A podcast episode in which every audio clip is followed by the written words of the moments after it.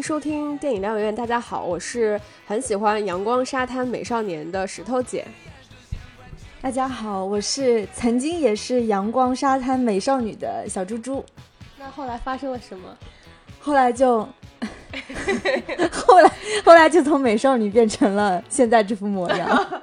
在节目开始之前呢，还是欢迎大家去关注我们的微信公众号“电影疗养院”，聊天的聊，在微信后台呢有一个 fans club，大家通过扫描二维码就可以加入到我们的粉丝群。那也非常欢迎大家去我们的电台底下留言，告诉我们是不是真的喜欢欧荣，或者是喜欢同类型的其他作品等等。那我们今天要聊一部就是去年弗朗索瓦欧荣的新片，八五年盛夏，叫《A Day g a t o v a n s a n k》。这是欧荣的第十八部长片，也是入选第七十三届戛纳电影节戛纳导演作品的提名。嗯，八五年盛夏其实是一个算是格局比较小的，然后是围绕两个十八，应该差不多就是十八岁的，就是美少年的这种青春的探索，他们对性向的探索，对爱情的探索，以及甚至是对自己将来职业啊，包括就是对死亡的一些思考等等。嗯。然后也是非常就是欧荣本体的一部电影，嗯，我我觉得欧荣就是一直以来是很喜欢拍这种感情戏，就是他喜欢在这种。爱情里，在各种情感关系里去发现关于自我自身、关于人类的这种主题。那这个电影其实我觉得也可以借用这个电影里面那个停尸间的那个老大爷的一句话解释。我觉得也是欧荣对于这部电影的一个呃出发点，就是他一直以来拍片的一个喜好，就是年轻人的爱情是让人心碎的。那从这部电影里面，其实我们也能看得出来。那这个电影其实我个人还是非常喜欢的，就是从海纳岛电影节去看完了之后，这个也算是我在整。整个电影节期间看到最好的一部片子，就非常让人的惊喜。它有大量这种复古的元素，再加上我们可以想象一个呃充满了复古的岁月，然后有这样的一片阳光沙滩，然后绚丽的光影，然后这一群美好年轻的少年 少年了少男少女，然后有这样一场属于夏天一般梦幻的恋爱，然后也同样如此让人心碎。那。当然，这个故事本身并不仅仅是这么的简单，它也有很深刻的东西在。那如果给这个电影打一个分的话，你大概能打多少分呢？五分满分的话，应该能打三点八分。嗯，然后。说到就是欧荣，我查了一下，就是他是一九六七年生的嘛，所以所谓的八五年盛夏就是欧荣自己十八岁的岁月。我发现就是最近很多中老年的导演，他们的创作自觉性会偏向拍中年危机，但是一帮法国中老年的导演往往很喜欢追溯自己的年少岁月。就像去年我选进就是啊二零二零年年度十佳的菲利普加瑞尔的《眼泪之眼》也是，他也是在讲一个。少男也不少男，就差不多也是十八岁、二十岁这样的一个年轻男人对于爱情的探索。然后像之前的红麦，嗯，也是喜欢拍春夏秋冬的日子，所以会发现，哎，法国中老年导演他的某种创作自觉性，就像石头姐说的，可能就是年少时期的爱情是最让人心碎的。那这部八五年盛夏，可能就是当年十八岁欧龙的芳华。嗯，那我们先来聊一下这个电影的一些优点吧。我觉得这个电影的一个很大的优点，然后也是我们在聊，我觉得是欧荣一直以来他会聚焦到的一个很重要的主题，就是他会在人人的这种亲密关系里面去发现关于个体、关于人类本身的一些话题。那在这部电影里面，其实他选择的一个切入点其实就是关于爱情。那这个电影整个就是一场关于爱情的探索，就是爱情的产生、爱情的整个巅峰到爱情的消逝。然后你会发现，这个电影其实非常的有意思，就是这个电影大概前五十分钟全是在拍关于爱情的这个到来，就是你呃，就像那个 David 出现的那个场景一样，就是 Alexis 他在水里面以那种呃主观镜头仰视，真的看他像天神一般，就是在你危难的时刻降临。其实这个就是。那一瞬间，它其实是非常让人容易产生爱情的一个错觉，就是当这个人出现了，你会在那一个瞬间去美化他，因为我们知道这整个他的呃故事，关于他们两个人之间的爱是爱情故事，其实全部都是来来自 Alexis 他的回忆，所以你很难说那一个场景是真实的。再加上其实观众是借用他的主观镜头来观察这个男人在这个这一年他最美好的年纪出现的时候，他的那样英俊，然后又很就是身材又很好，然后又。很邪魅的一笑，那个样子就是给他留下了非常深刻的印象。所以我们看到。以他主观回忆为一个最主要的叙述方式的时候，那这场爱情最美好的部分其实是非常漫长的。然后到了中间，其实五十分钟到六十分钟的时间，其实是他们两个人感情破裂的一个时期。其实那个时间是非常非常短的，大概也就是十分钟。从他们两个人大吵一架到那个 David 突然离世，也就是十分钟的时间。那剩下四十分钟的时间，又是 Alexis 他在以自己的方式去怀念这段消逝的爱情的一个。部分，所以你看到关于这场爱情本身，其实全是来自于这个男生他自己个体感受的一个呃出发点。那我们对于爱情的回忆，其实大概也是这种，就是如果是一段美好的爱情的话，你会刻意的去延长这段美好中所有的细节，比如说他的笑容、他的身体、他的头发，然后他的每一句言行，包括你。它里面有大量描述吧，就是你摸着这个人的时候，他他的肌肤带给你的这种触感，然后他的心跳，就是这种大量的细节会帮你去延长你对于这场爱情的回忆的感受。但是当这场爱情结束的时候，他就是。突然戛然而止。那在电影里面，其实他给我们呈现的也是一样的。你说这两个人有什么任何的细节能表现出来他们两个人的爱情会突然消失吗？我觉得有一点点，就是在那个呃，David 其实从一开始就表现出来了，他其实是一个非常喜欢好样貌，嗯，呃，少男少女的这么一个人。他是一，你看得出他应该是一个很。就是怎么说很外貌党，嗯，然后可能很喜欢新鲜感，然后对于呃这种爱情关系相对来说比较随意的一点，那这个其实是在他们爱情关系里面透露出来一点危险的元素，但在整场爱情里面，他在 Alexis 的脑海中其实都是非常完美的，所以当我们作为观众站在他那个视角上看这场爱情破碎的时候，你会发现这一切来的非常的突然，快到你都不相信说这一切就这么快速的结束了。那其实，在我们真实的感情生活里面，其实你也是这样的。你可能会花大量的时间去缅怀，说我自己曾经那个付出的美好的样式，所以你才会在这一切要终结的时候那么的舍不得，觉得不可能吧？怎么这么快就结束了？就是这种感受。我觉得，所以欧荣关于这场爱情里面你个体的一个感受拍得非常真实且唯美。因为就像石头姐说的，就是他们俩的爱情。那个节奏感其实是非常鲜明的，对吧？就是从热恋到破碎，那其实也正像我觉得，尤其是像初恋嘛，本身他们的设定就是一个十八岁的一个少年，所以他们对爱情的感知是很懵懂的。而且就是这两个人，很显然就是 David，他是一个在爱情游戏当中完全处于上风的一个人。他从一开始就是他是很有套路的这种，就是这里面他不断就是他们俩在。第一，他们俩在争吵的时候，他们俩不断的在用一个词，说是你先勾引我的，不是你先勾引我的，就是那那个词，其实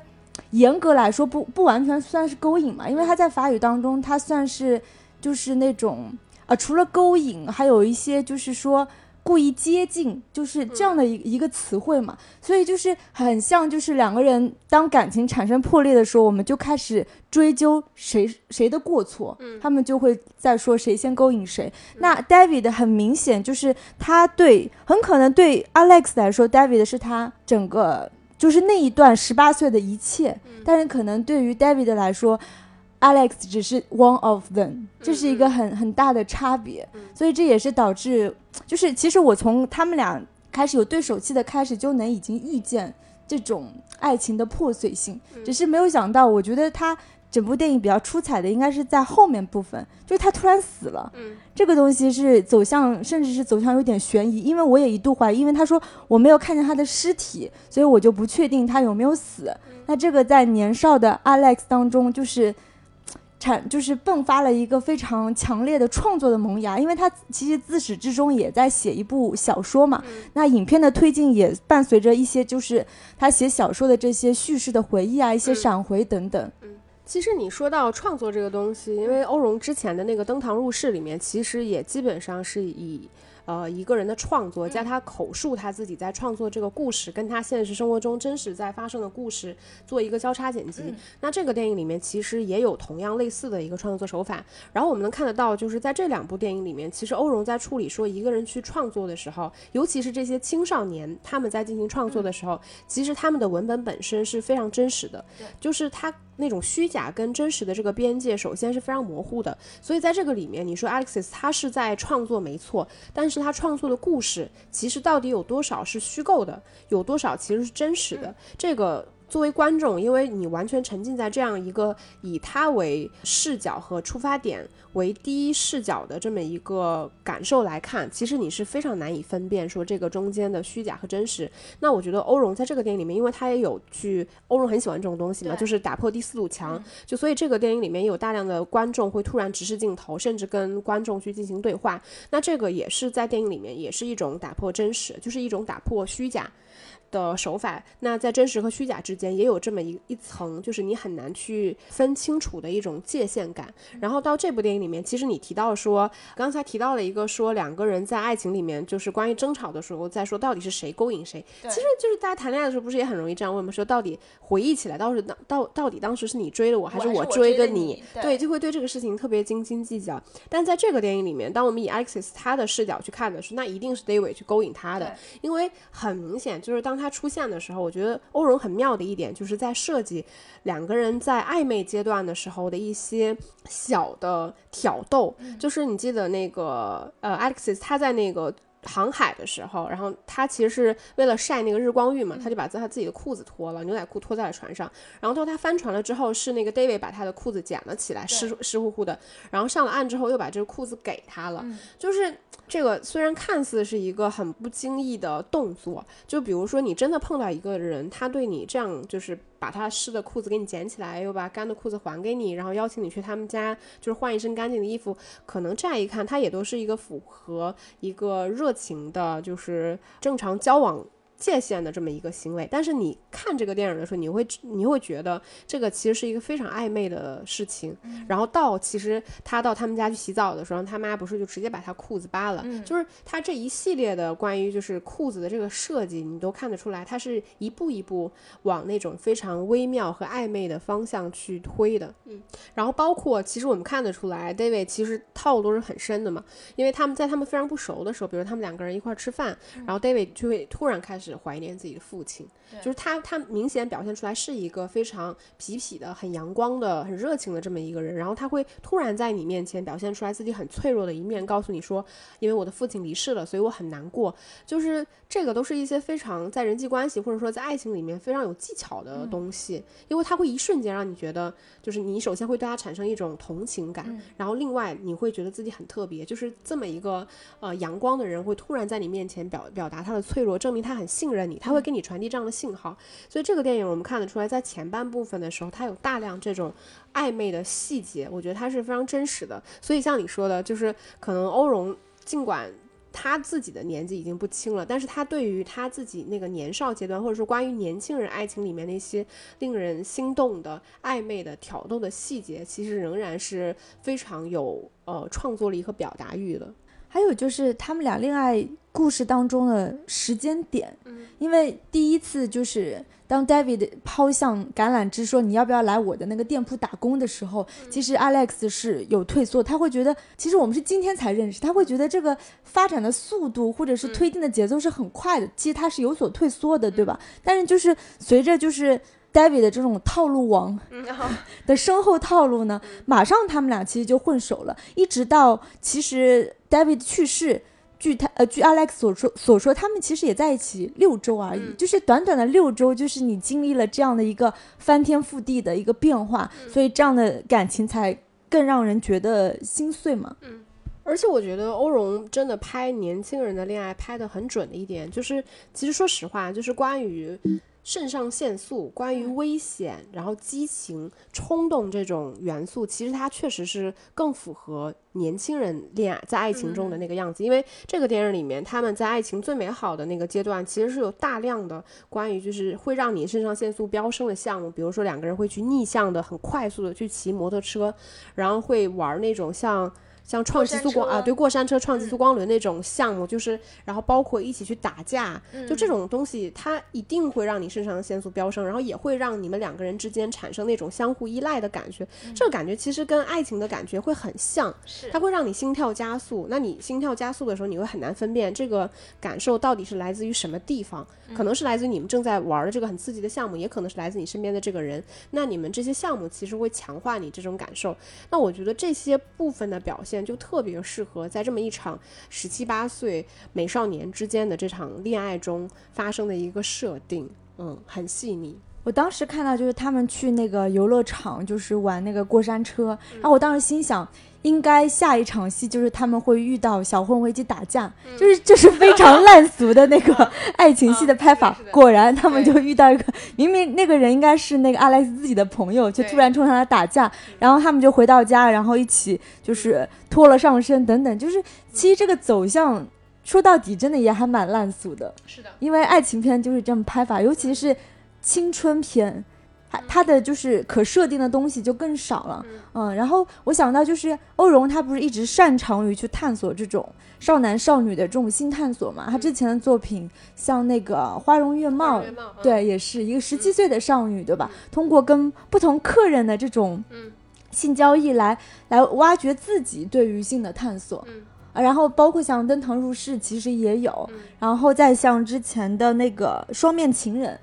就是一个一个女的对于双胞胎兄弟的这种性爱幻幻想等等，这都属于一个一个青少年通过他们自己建构的这种性幻想世界来完成一种自我自我情感的探索吧。嗯，然后说到这个电影另外一个很大的优点，我觉得就像我们一直在说，感觉这个其实是一个爱情故事，但我觉得它就是欧荣很牛的一点，其实我觉得这个本质上它其实是一个关于自恋的故事，我觉得。或者说，一切的爱情其实本质上都是自恋。这个里边关于 David 这个角色而言，其实真实的意义，他其实就是一个工具人，就是他他真实的样子到底是什么样，其实在我们看来是很非常模糊的。因为像像我们在前面说到的，这个电影它整个的叙事手法其实是以 Alex 他的第一人称为叙事视角来完成的。无论呃这个里面关于这个人物所有的这个，比如说他的。五官的细节，然后关于他所说过的话，其实这些的真实与否，并不是导演作为一个上帝视角去告诉我们，他其实完全是出于 Alexis 他在恋爱中对这一个人他所有的打量和记忆，来自于他自己本身的一个。那叙述，所以这个人，我觉得，与其说他真的是一个在这个年龄阶段你遇到一个很完美的恋爱对象，更不如说是在你青春期进对于爱情和性有探索的时候，这个人其实他是帮你完成了一场关于你在这个人人生阶段对于爱情应该有的理解。其实他他很大程度上是在帮你完成这个部分。比如说，我觉得爱情其实真的跟自恋是一个很紧密相连的。首先，我们在这个电影里面其实看到了大量的镜子。就是无论是那个 Alex，他早上起来会自己，就是前一天去了那个 David 家之后，第二天会看一眼自己的屁股，就是是不是真的很翘啊什么的。然后像那个他们在杂货铺，然后在浴室里面会有大量的这种镜子。然后其实镜子在电影里面某某些部分，它其实会帮你映射出来你自己。这是一个关于就是自恋的。嗯，运用。然后另外一个的话，你可以想象，就是在一场爱情里面，如果有一天你真的被一个长得很好看的人、很优秀、很阳光、很健谈，然后呃这样一个人喜欢的话，其实你无形中就会意识到说啊，我可能跟他一样优秀，所以他才会喜欢我。然后包括你看得到这里面，David 他的母亲其实也有在不断强化这一点。我甚至会对他母亲所说过的话都打一个问号。比如说他那个 Alexis 他去 David 家的时候，然后他妈其实。是对那个呃，Alexis 有表现出来一种就是过度的这个关心，对，然后那个但但但是当他看到就是两个美少年站在一起的时候，他也会说，哎呀，你们俩站在一起真是太养眼了，类似于这样的话，就是无形中是在映衬说你们两个人其实非常登对，你们两个人都是一样的好看。包括我觉得把这整场自恋推到一个极致的方式，其实最终就是去书写这个东西。其实因为创作，首先它是一件非常私密的事情，就是书写这个动作，你写出来的东西本身它其实是非常私密的。但是另外一方面，它其实又是一件很公开的事情。说实话，其实你仔细想，文文学创作这个东西，它是一个极度自恋的行为，就是你要把自己放到很大。你才可能说去掌控你书里面所有你在想表达的东西，同时你要有这样的自信心，就是别人能够进入到你所创造的这个世界啊。所以，我们在这部电影里面能看到最后他是如何完成关于自我的这个呃情商的治愈。其实，说实话，看上去是情商的治愈，其实是关于他自己自恋推到一个极致，就是通过把。他跟他过往所有的东西进行了一次文学创作，呈现出一本书，然后把这本书交给别人看的时候，他才完成了整个关于自恋的这一部分的创作。对，石头姐总结的就是说，呃，一个是知识分子向的这种自恋，跟爱情当中本身的自恋，在这部作品当中算是融二为一了。然后我也想到，就是欧荣的之前有部我很喜欢的作品，是他零三年拍的，叫《泳池情杀案》。嗯，他其实也是以一个中年老女人的视角，而且那个中年老女的设定是一个小说家，她一度就是灵感完全就没有了。他就去了他朋友家的别墅度假，以此希望来得到一些灵感。那在这个别墅度假的时候呢，他就遇到了这个朋友的女儿，是一个十七十八岁的少女。那个少女是整天沉溺于跟不同男人的性爱当中，所以这个事情对这个中年老女人其实是产生了非常大的一个冲击等等。那其实因为他整部电影的这个叙事的过程也是。这个女作家创作小说的一个过程，其实跟这部电影有点异曲同工之妙的，不断的就是在完成，说是呃文学创作的自恋和本身对于自己情感投射的自恋的一种一种合成。嗯，其实推荐，如果大家没有看过《泳池情杀案》，可以去看那部，我觉得它可能在处理就是叙事上，包括情感上，可能会更细腻、更丰富一些。呃，另外一点就是刚刚你有提到，就是关于镜子当中，嗯，就是关于自恋的投射。对，其实这部电影当中，除了说他们对自己自我的认知，而且有很多场镜头是属于他们俩同时出现在镜子当中，对吧？就会一度会觉得。就是往往我们说啊，这两个人真般配或真登对的时候，你们俩真像，这也是另外一种层面的一种褒奖，对，另外一层面的褒奖。然后你说到那个妈妈说你们俩站在一起真养眼，你知道那句话就跟我法国老师有的时候，有的时候我会给他发一些照片，他说的话是一模一样。嗯，就是他们法国人就特别喜欢说，我看到你们俩站在一起，我都觉得很赏心悦目。就是类似于这种话，然后他不，他妈妈不断的去叫那 Alex，他说我的小兔子，嗯，其实这是一个非常溺爱的一个一个昵称，所以当每次 David 称呼 Alex 我的小兔子的时候，Alex 就会说你不要用你妈妈称呼我的话来说我，嗯，就是这种都是属于他们俩的这种，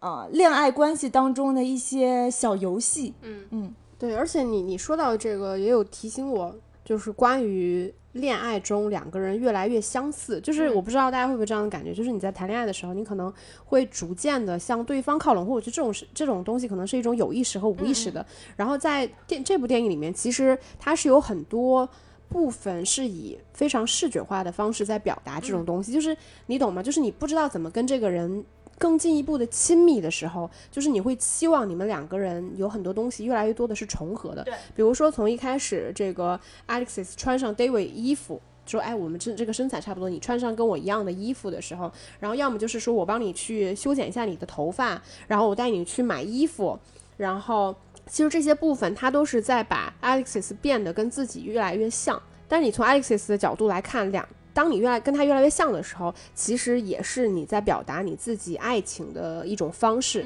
那另外一方面，就是说 Alexis 他其实为什么说这个电影他是极度自恋的呢？我觉得除了前面一些他在夸大自己感受的部分，那就包括说当 David 死了之后，他是以什么样的方式去怀念这个人？他比如说他穿上一些女装啊，或者他去坟墓上跳舞，甚至把那个坟墓试图去扒开的时候，你会发现他沉浸在自己的忧伤里面，他是在以。就是极度自恋的方式，就是我在欣赏我在这个情绪下，我在这个感受下，我在恋爱中的样子，我在悲伤中的样子，就是他是在无时无刻不在欣赏，在发现自己到底是个什么样的人。其实这个就是一种极端自恋的方式，就是我通过外界的这种人、外界的事物来发现我自己，来欣赏我自己。那文学创作无疑是一种 最极端的手法，它是一种更占用话语权，就是更有表达欲的一种嗯手法。对，因为他通过写小说这个方式，他自己也说，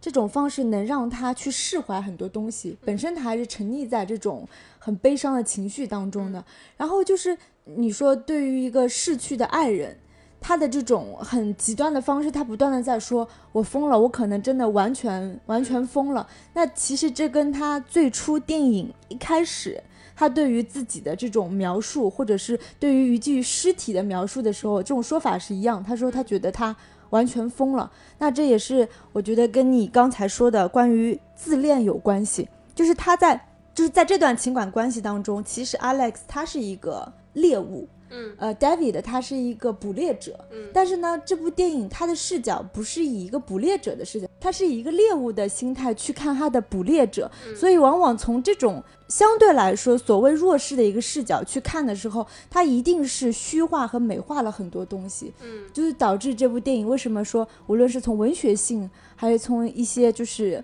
呃，视觉呈现一些光影啊等等，它都是蒙上了一层，就是唯美唯美泡泡感，就是爱情的泡泡感。嗯，但但我觉得，同时欧荣也有在传递一种虚假感，对，就是其实当你把自己放的无限大的时候，你就能感受到其中所传递出来的种种信息，可能都未必是真实的。比如说后来 Alex- Alexis 他沉浸在自己的悲伤，在缅怀他的爱人的时候，说实话，观众尽管是站在他的视角上来看待这个问题的时候，但其实你是非常难以感同身受的去感受说他所可能感受到的悲伤。这种东西你感受不到，你你那个时候反而会抽离出来正在发正在发生的一切来看待，说他以什么样的方式去怀念自己，来挣脱这种悲伤的这种情商，反而抽离出来。我觉得这个也是整个电影后半部分所呈现出来的这种呃关于爱情悲伤的这种虚假感，因为毕竟说实话，它只是一个六周的爱情故事，对它的深刻程度，其实远远不及说它前面提提供给我们的那种关于浪漫的爱情的想象来的更真实。就反而你知道这一切发生都是有很强的先决条件，有这个人的勾引，有他的外形，有步步为营，有你们创造出来一系列肾上腺素飙升的这些东西所营造出来的东西。所以当它破灭的时候，你会你瞬间抽离出来。你不会真的沉浸在那种说这是一场很悲伤的、很难过的、令人无法释怀的爱情故事，其实你反而不会有这样的感受。嗯，这一点我稍微有一点不同意吧，因为你你知道，如果是青少年，比如说十八、十九岁的时候的爱情，什么样的爱情对你造成的这种伤害更大呢？其实不一定是你们俩谈了很久的爱情，往往是这种超高难度的爱情，但突然戛然而止。嗯，这个我觉得是能造成对一个人的情感造成最大伤害的方式，就是这种方式。对对，我我认可，就是爱情就是会。有可能有这样的情况存在，但我会觉得这部电影里面其实它表现出来的并不是真的这么一场真实而深刻的爱情。就是我说了嘛，他花了太多的时间去表达这种爱情产生的套路。就如果他是真的一见钟情，真的那种一眼万年的爱情，那他戛然而止固然让人心碎。但是当他有了太多的设定和假设，太多的套路和步步为营之后，你其实对于这段爱情的结束。就不会那么的意外，嗯、也不会真的那么的伤心。尽管像你说的，它整个电影后面反而变成了偏悬疑一样的感受，就是关于 David 到底死没死，他是怎么死的，他死前到底是什么样，变成了一个会呃让观众站在 Alexis 的角度一直想去挖掘的事情。但你可能更多的感受是去挖掘这个事情本身，而不是真的对于这场爱情的消逝。极度的难过，嗯，然后我觉得这个电影，我我第一遍看的时候，其实我就有这样的感觉。我觉得这个电影可能有一个很大的优点，来自于这个电影的节奏真的特别的棒，嗯，就是像像前面我们说的，一个是他把电影的时长关于映照到一个个体表达爱情故事的整个节奏里面的时候，它的设定是非常合理的，就是爱情的开始和它的巅峰，以及爱情消逝后你去缅怀它的这个时间是非常长的，但是爱情破碎的那个瞬间，其实它是非常抽象和模糊的，就似乎是没有道理的。那另外。另外一个，我觉得这个电影，它也传递出来一种这个故事节奏的虚假性，就是这个电影里面关于隐去的时间的部分。比如说，我们能看到他说这是一个六周的故事，但这个电影其实他们相遇的第一天是非常漫长的。电影花了大量的篇幅去表现说他们是怎么相遇的。然后我们看得到他们在这一天其实是做了非常多的事情，包括去他们家换衣服啊，一起吃饭啊，然后一起散步聊天啊。你会发现这一天很长很长。嗯。然后到了，就是反正反而是到 David 死去那一天的那个时间节奏，其实是非常非常快、非常急促的。就是我们能看到，就是 Alexis 就是跟他把玻璃砸碎，然后骑着自行车突然从他的那个杂货店飞奔离去，然后到了家，再到看了一眼电视上的新闻。其实这个时间是非常短的。结果到他发现说 David 可能意外去世了之后，然后他赶紧骑上自行车去到杂货店，然后再到那个呃 David 家的时候，他母亲已经是非常悲伤的站在玻璃前说你你走，不想再看见你。你会觉得这一切发生的莫名其妙，就是这个时间怎么可能在这么短的时间里面发生这么大的信息？似乎其实关于 David 死这件事情。就没有再花很大的篇幅去描述，会让观众对这一切发生的没有头脑。然后再到比如说他后面说好好的少年说疯就疯了，非要把自己打扮成男扮女装的时候，然后去见 David 尸体的那一个瞬间的时候，你也能看到这个那场戏其实是有大量的特写，然后再拍他的嘴唇、他的眼睛，说他的心脏，说多么希望他能够再活起来，就是类似于这样。你在那一个瞬间，通过这个人大量的细节去构造成这个人。本身的时候，你会感受到在那一瞬间，其实这种表达都是非常有力量的。你，我觉得欧荣在这整个电影，无论是在整个故事的这个节奏上面，还是在整个镜头语言的这个节奏上面，其实把控的都会让你感觉是很游刃有余的。他很懂得说我要怎么样拍，能把观众的整个情绪调动对，然后就是牢牢的锁死在我自己在拍的这个电影的节奏里面。嗯。刚石头姐分享的就是关于这个时间点的问题，其实